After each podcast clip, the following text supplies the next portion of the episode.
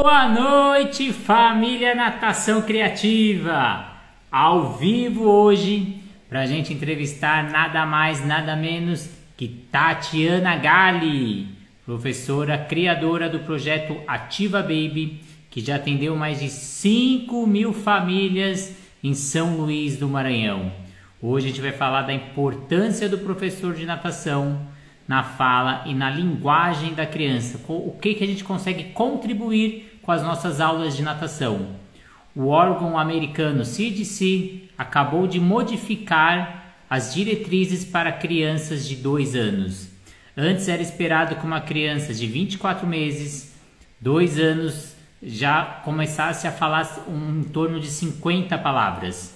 E isso foi transferido agora recentemente para 30 meses. Então, dois anos e meio, uma criança é esperado que ela comece a se pronunciar com 50 palavras.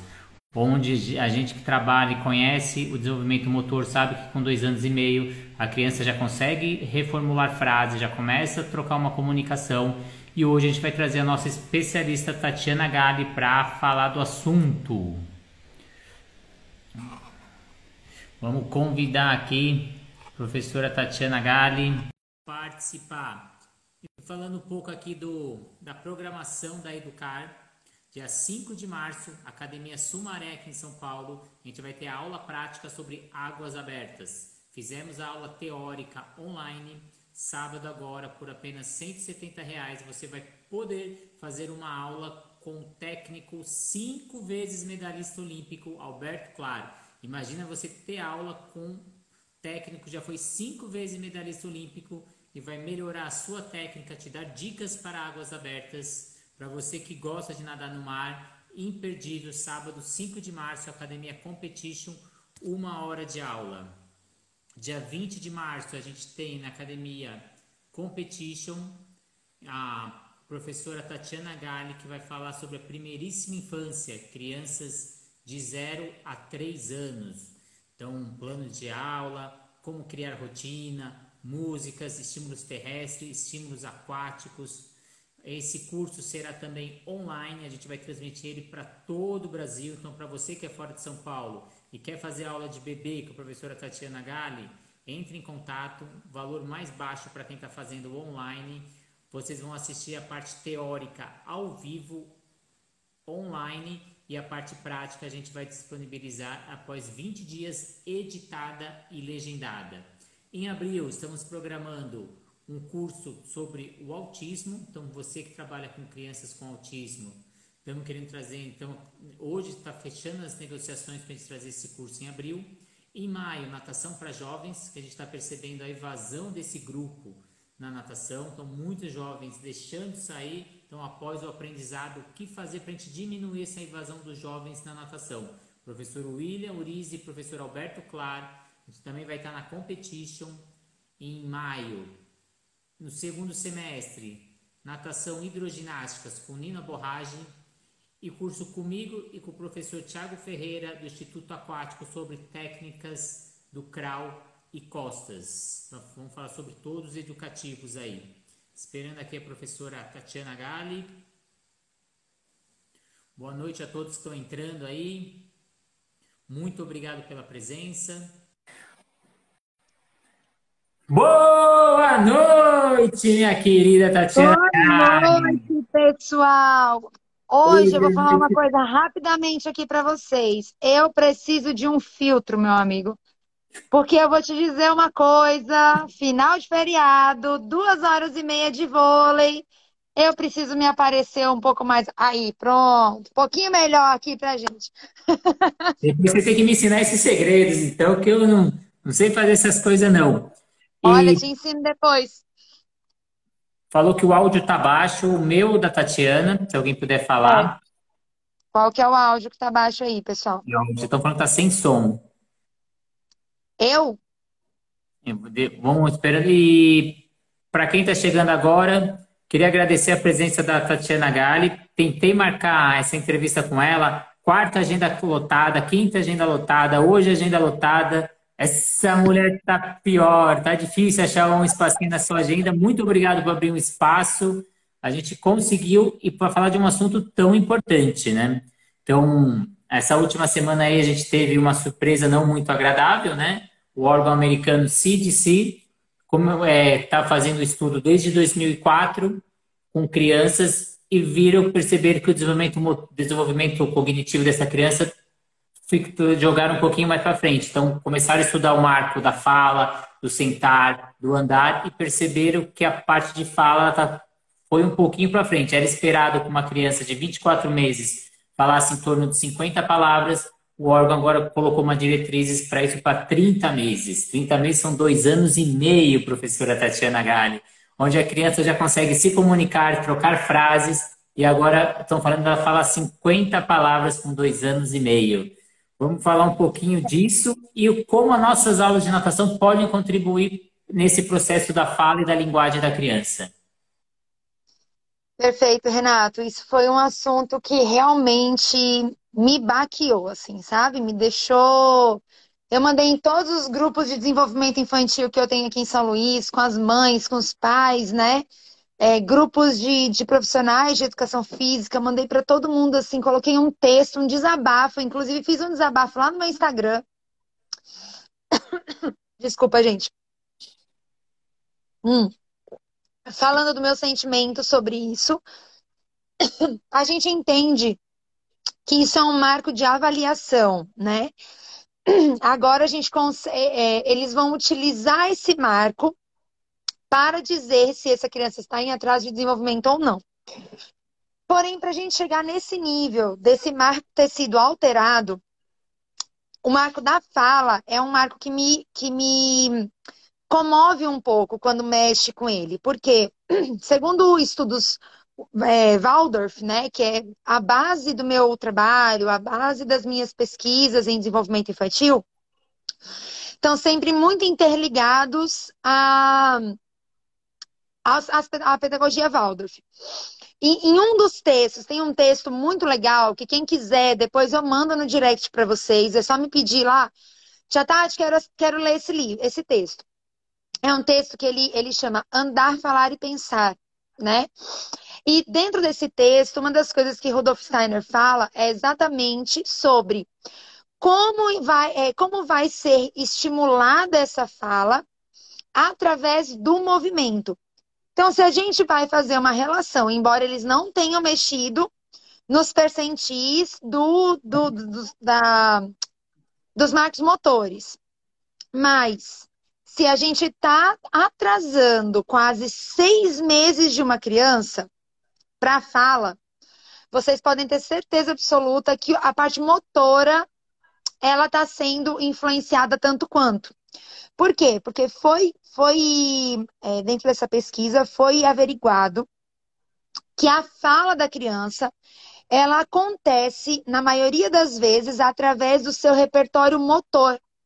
Então, se essa criança tem um grande repertório motor, ela associa esse repertório à linguagem, ela trabalha, inclusive, todas as musculaturas da face quando ela tem esse repertório motor gigantesco, porque imagina, por exemplo, uma criança está correndo.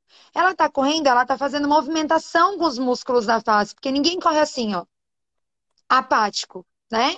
A gente corre fazendo algumas caretas, movimentando o corpo, sorrindo, apertando os olhos, né? Apertando às vezes o dente, ficando com raiva quando vai fazer alguma coisa. Aí a criança cai, ela chora. O choro faz parte do desenvolvimento dos músculos da face. Então, várias, várias situações, elas é, aperfeiçoam, elas beneficiam a fala através do movimento.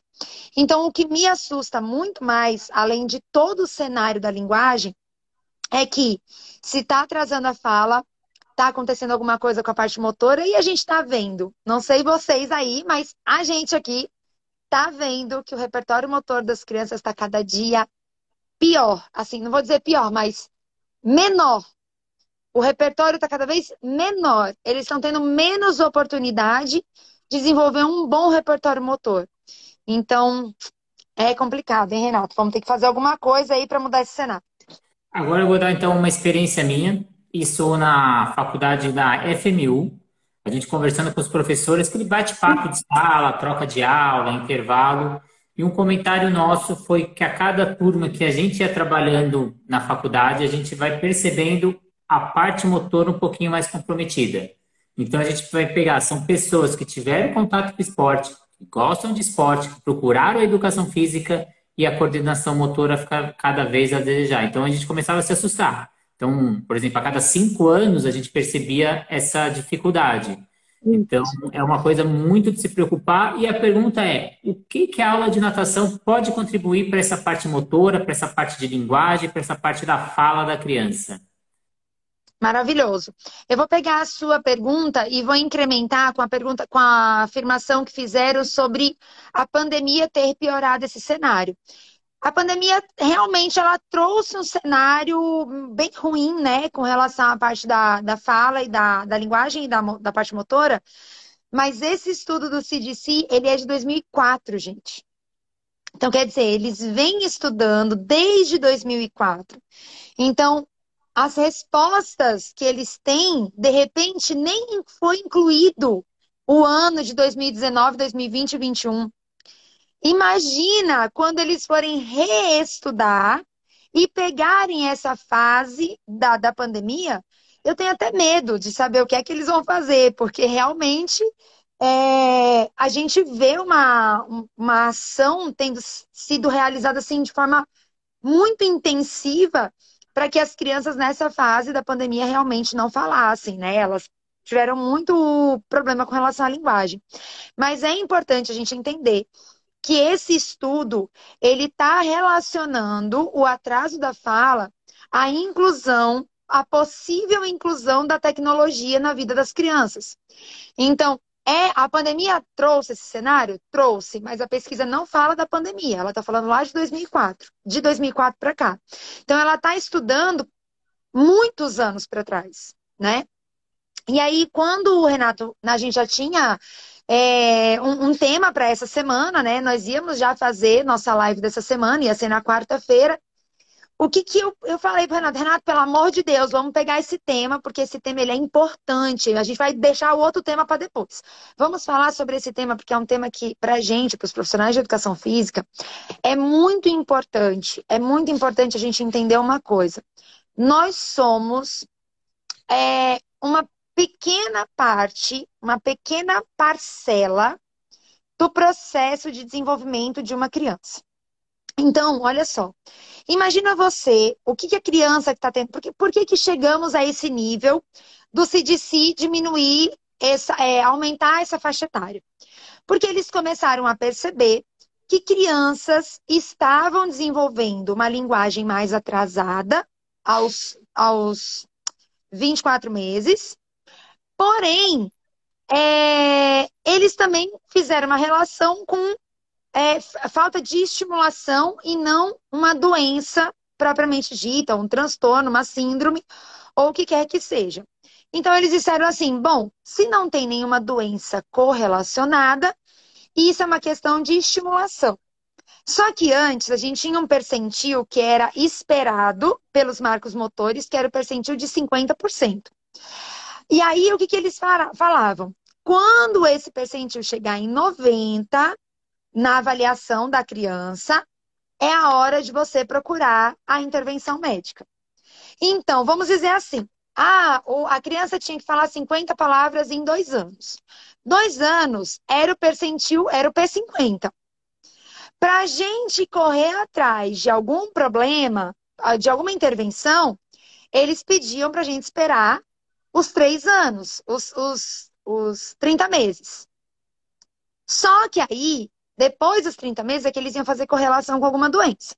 Agora eles estão fazendo o seguinte: bateu o P50, criança não desenvolveu, bateu o P75, não desenvolveu, corre atrás. Corre atrás. Porque pode ser falta de estimulação, como pode ser que precise de uma intervenção profissional porque realmente a criança pode ter uma síndrome, um transtorno, alguma coisa. Então vamos começar por aí, porque o que é importante a gente explicar para as pessoas? Que não é porque a criança chegou com dois anos, dois anos e meio e não está falando, é que ela realmente está com um erro brutal na linguagem dela. Ah, tem um problema, é autista, é o que quer que seja. A gente começa a arrumar um monte de problema para essa criança. O que a gente tem que olhar é qual é a, as estimulações que essa criança está recebendo. Ah, ela vem na natação duas vezes por semana. Beleza, mas o que você faz para estimular a criança dentro da sua aula? Ah, eu canto. Tá, você canta, legal, você canta. E a criança? Você sabe como estimular a fala da sua criança dentro da piscina? Isso é importante a gente ressaltar. Porque não adianta a gente dizer que a atividade física desenvolve a fala da criança. A psicomotricidade vai desenvolver a linguagem da criança. O que vai desenvolver a linguagem da criança é como esse trabalho está sendo desenvolvido com a criança. Tanto que os maiores responsáveis pela fala da criança é quem, gente? Diga aí. Quem são os grandes responsáveis? Quem, quem, quem? Quem vai dizer aqui? Quero ver, quero ver quem que vai colocar aqui. Quem é o grande responsável por desenvolver a fala da criança? Quem responder aqui primeiro vai ganhar um prêmio. Olá, enquanto isso, a Renatinha César falou: natação é tudo. Tenho um filho autista com dificuldade de socialização. E a aula é um ambiente maravilhoso de troca para ele. Os pais! Espera aí que alguém já respondeu aqui. Daia, Daia Underline Tamara. Entre em contato comigo, depois você vai ganhar um brinde. Gente, os pais. É simples assim. Renatinha, você tá, você tá com toda a razão. O ambiente aquático, ele é o ambiente primordial para o desenvolvimento, desenvolvimento de uma criança. Isso já está constatado. Mas se a gente não ensinar os pais que eles são os grandes desenvolvedores da fala da criança, hoje mesmo eu estava conversando com, num grupo nosso e uma mãe me perguntou assim, Rê, Tia Tati, mas como é que eu faço para o meu filho falar? Eu não entrego tela para ele, ele não assiste televisão.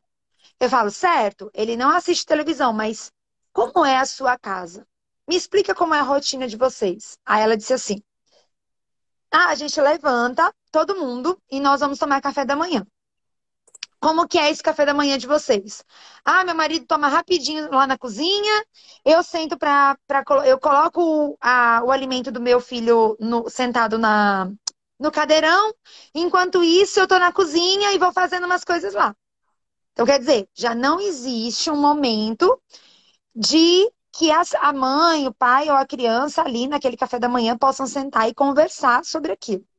Aí depois, já tarde, a gente vai trabalhar, aí o bebê fica é, com outro responsável pela casa, não quero dizer o grau de, de, de, de, de familiar, grau de parentesco com ele, para a gente não criar polêmicas aqui.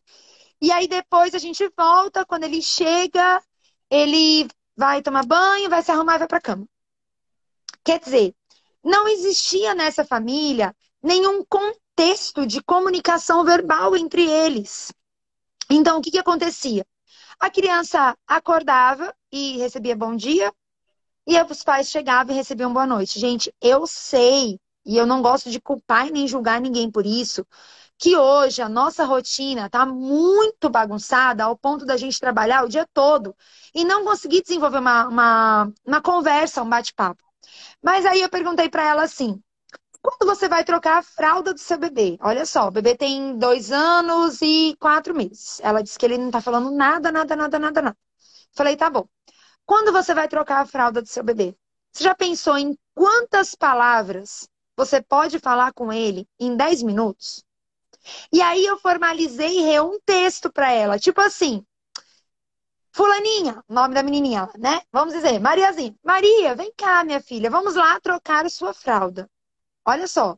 Maria, vamos lá trocar a sua fralda. Sobe aqui para mamãe. Aí já faz ela ajudar a subir sozinha, né? Já vamos trabalhar ali uma parte motora e tal.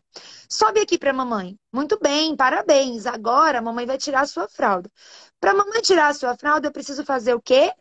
abrir a fraldinha. Vamos abrir a fraldinha? Olha só, já não sei mais quantas palavras eu falei. Ok, muito bem. Levanta o bumbum para mamãe tirar. Levanta o bumbum para a mamãe tirar. Agora a gente vai colocar a fralda limpa, olhando nos olhos da criança, desenvolvendo uma linguagem lenta, bem falada, bem manipulada, porque a boca, gente, precisa gesticular quando a gente fala com a criança. Não dá para a gente falar com a criança de costas, olhando para o teto, com alguma coisa no rosto, tapando. Isso, isso dificulta muito o processo, muito. Muito bem, minha filha, agora nós vamos fechar. Ajuda a mamãe a fechar. E aí fechou a fralda. Muito bem, você foi par... você tá de parabéns. Vamos descer agora?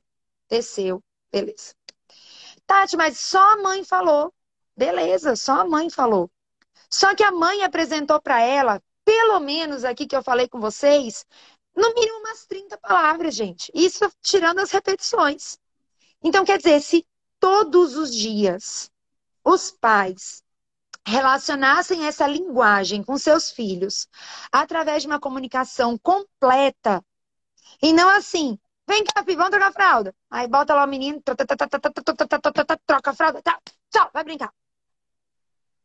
É isso que está acontecendo. A gente está diminuindo o nosso conversar com as crianças. E a gente está fazendo por elas. A gente está desenvolvendo tudo por elas. Então, a criança que quer água, ela aponta para a água e a mãe vai lá pegar a água e está no copo. Dentro da piscina, a criança aponta a bolinha, a gente vai lá e pega a bolinha e entrega para a criança. Então, como que, na minha opinião, e aí respondendo a resposta do, a pergunta do Renato, só um pouquinho eu vou responder, porque tem muitas conversas acontecendo aqui na, nas mensagens. Eu queria que o Reis pudesse ler algumas coisas para a gente interagir com o pessoal mesmo aqui. Mas olha só. Uma das dicas que eu falo que o professor pode desenvolver com a criança dentro da piscina é realmente fazer com que sua aula seja pedagógica. E não que sua aula seja de reprodução. Reprodução é você falar o que você quer e a criança desenvolver aquilo que você está pedindo. Quando você traz a sua aula para a parte pedagógica, você inclusive pergunta para a criança o que é que ela quer fazer na aula. Então, por exemplo, se a gente está com uma criança pequenininha, de um ano, um aninho e meio de idade, a gente vai colocar pequenas coisas, coisas que ela já tenha contato, e a gente vai pedir para ela pegar um objetinho. Por exemplo, eu coloquei três bolinhas na, na, na borda da piscina uma vermelha, uma verde e uma amarela. E aí eu vou dizer para ela assim: pega a bola vermelha para tia Tati. Vermelha. E aí eu vou falar com ela, eu vou manipular minha boca. Por que, que quando a gente vai dar aula de natação, gente, evitem usar máscaras de, de tecido. Primeiro porque aquilo ali, e as descartáveis. Primeiro que aquilo ali, ela não, não protege nada. Aquilo ali é só um... para fingir que está sendo protegido. Usa face shield, face shield, manda, compra aquelas que são de rosto, mas que são livres, né? Assim, que dá para enxergar a boca e tudo. Porque o movimento da sua boca vai ajudar muito no processo dessa criança. Então, pede para ela e fala: Eu quero a, a bolinha vermelha. Aí ela te traz. Aí você pergunta para ela agora: Qual você vai querer? A azul ou a amarela? Para a professora ir lá pegar para você. E aí tenta ver se ela vai te dar uma resposta oral. Vamos tentar fazer perguntas para as crianças nas nossas aulas e diminuir aquele perfil do professor que comanda a aula, que diz o que é que essa criança tem que fazer ou deixar de fazer. Quando a gente passa a fazer pergunta para as crianças, a gente faz ela forçar a pensar. Quando ela pensa, ela consegue desenvolver a linguagem. Que não seja perfeita, mas ela consegue falar. Então a gente reduz muito o processo da criança só ouvir, ouvir, ouvir, ouvir, ouvir, né? Então acho que essa é a primeira dica, Rê. Não vou falar todas as dicas, não. É, uma dica que eu utilizo muito, né? Por exemplo, quando eu vou dar algum exercício, alguma coisa, eu falo, quem quer ser primeiro? Aí a pessoa grita, eu. Aí esse sai. Aí eu falo, quem quer ser o segundo? Aí força a criança a ter que falar. E até tem aquela criança que ela não vai falar, vai ficar por último. Na hora que ela começa a ficar sempre por último, o mais legal é ser primeiro. Então ela já começa a ficar esperta e já grita eu. Aí eu falo, Exatamente. eu falo, ó, quem vai ser primeiro tem que falar o seu nome. Quem vai ser primeiro tem que falar o nome da mãe. Quem vai ser o primeiro tem que falar o colégio que estuda. E você, aí depois você vai brincando, nossa, você estuda no mesmo colégio que ele, e eles vão brincando, e eles vão interagindo. Então, o comunicar é expressar, como diz a professora professora Bássia. Então, é esses pequenos estímulos que você vai dando junto com a parte motora que você está estimulando a linguagem. Também fazer a criança falar, né? Então, Exatamente. O que você quer, né? Então, não, não falar por ela e não executar por ela, né? Acho que isso é um, grande lance, né? E para. É, e... Pode falar. Rapidinho, Rê. E para a gente lembrar é, de uma, uma situação muito importante é não espera chegar na turma ou fazer isso somente com a turma de um ou dois ou três anos.